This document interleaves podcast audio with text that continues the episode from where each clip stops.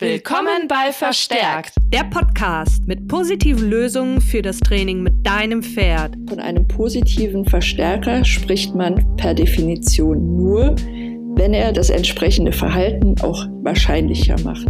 Mein Name ist Nadine Senekovic. Bin schnell an meine Grenzen gestoßen. Es hatte aber viel mit meinem Können und Wissen zu tun. Je mehr ich weiß, desto weniger Grenzen nehme ich wahr. Mein Name ist Wiebke Deutsch eigene Ideen und Lösungsvorschläge mit einbringen zu können. Das sehe ich genauso im Kontext Pferdetraining. Mir ist es total wichtig, dass auch Pferde selbstwirksam sind. Wir sind Pferdetrainerinnen über positive Verstärkung.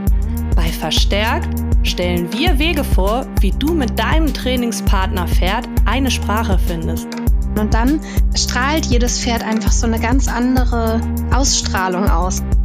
Wir sprechen mit Experten und Expertinnen, berichten über eigene Erfahrungen, neue Erkenntnisse, Bücher und Fortbildungen. Wir geben Antworten auf deine Fragen.